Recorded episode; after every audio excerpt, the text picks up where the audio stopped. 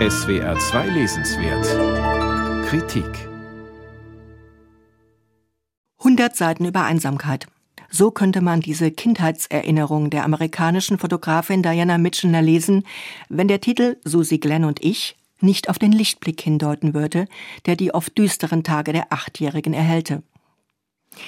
Diana Mitchener, geboren 1940 und zweitälteste von vier Schwestern, wächst als Tochter eines Anwalts in einer kalifornischen Kleinstadt auf.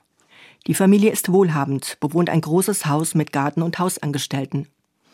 Dianas Mutter arbeitet als Juristin für die Demokratische Partei. Um die Töchter kümmert sich ein Kindermädchen. Nach Schulschluss wird Diana in einem leeren Haus liebevoll von Susie Glenn, der schwarzen Köchin, begrüßt. Die wiederholte Enttäuschung des erwartungsvoll heimkehrenden Kindes, dessen Eltern fast immer abwesend sind, ist ein zentrales Thema in diesen Erinnerungen. Susie Glenn, die von sich selbst nur in der dritten Person spricht, redet so vertraut mit Jesus, dass die kleine Diana fragt, wann dieser Jesus denn zu Besuch kommt. Höchste Zeit findet die bibelfeste, selbstbewusste Köchin, dem Kind eine religiöse Erziehung angedeihen zu lassen.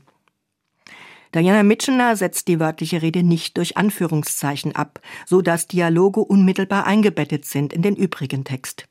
Dies verlangt dem Leser eine höhere Aufmerksamkeit ab. Susie Glenn ist mächtig aufgewühlt, lässt die Hausangestellte ihren Arbeitgeber wissen. In ihrem Haus hört Susie Glenn niemand Jesus preisen, niemand außer Susie Glenn. Die couragierte Köchin ist die einzige im Haushalt, die es wagt, den wortmächtigen Anwalt zu kritisieren, denn außer dem jüngsten Gericht, das sie bei einer Sonnenfinsternis nahen sieht, fürchtet sie nichts.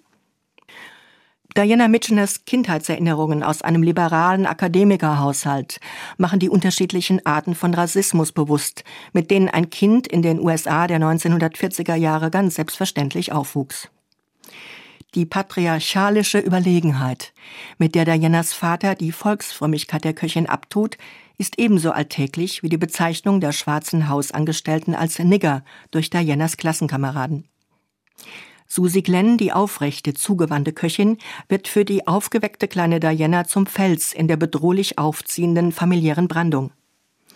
Dass Dianas Vater ein Verhältnis mit einer anderen Frau hat, erschüttert das familiäre Gleichgewicht in mehrfacher Weise.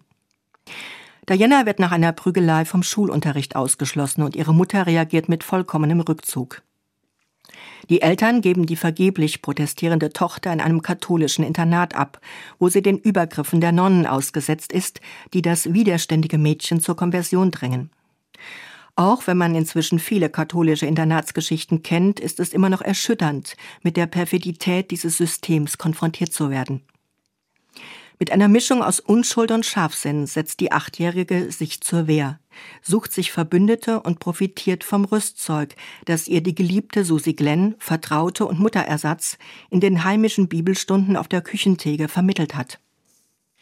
Konfrontiert mit dem katholischen Dogma der Erbsünde als Makel, widerspricht Diana. Ich habe Adam und Eva nicht gekannt, und ich habe im Bauch meiner Mutter nichts Böses getan. Ich bin niemandes Makel. Es ist amüsant und traurig zugleich, wie das Mädchen alleine und fern von ihrer Familie die Werte und Haltungen verteidigt, die die gläubige Susie Glenn ihr vorgelebt hat.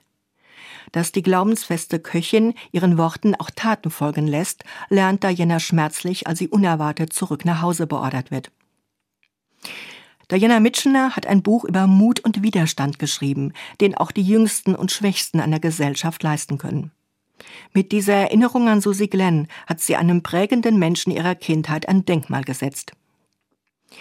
Bitte Jesus, sag ihr, dass ich auf sie warte und alle Tage meines Lebens auf sie warten werde, betet die kleine Diana verzweifelt. Am Schluss dieses anrührenden, unbedingt empfehlenswerten Buches hat man den Eindruck, als ob die 81-jährige Diana Mitchener bis heute wartet. Diana Mitchener, Susie Glenn und ich aus dem amerikanischen Englisch von Hans Christian Oeser. Steidel Verlag, 18 Euro.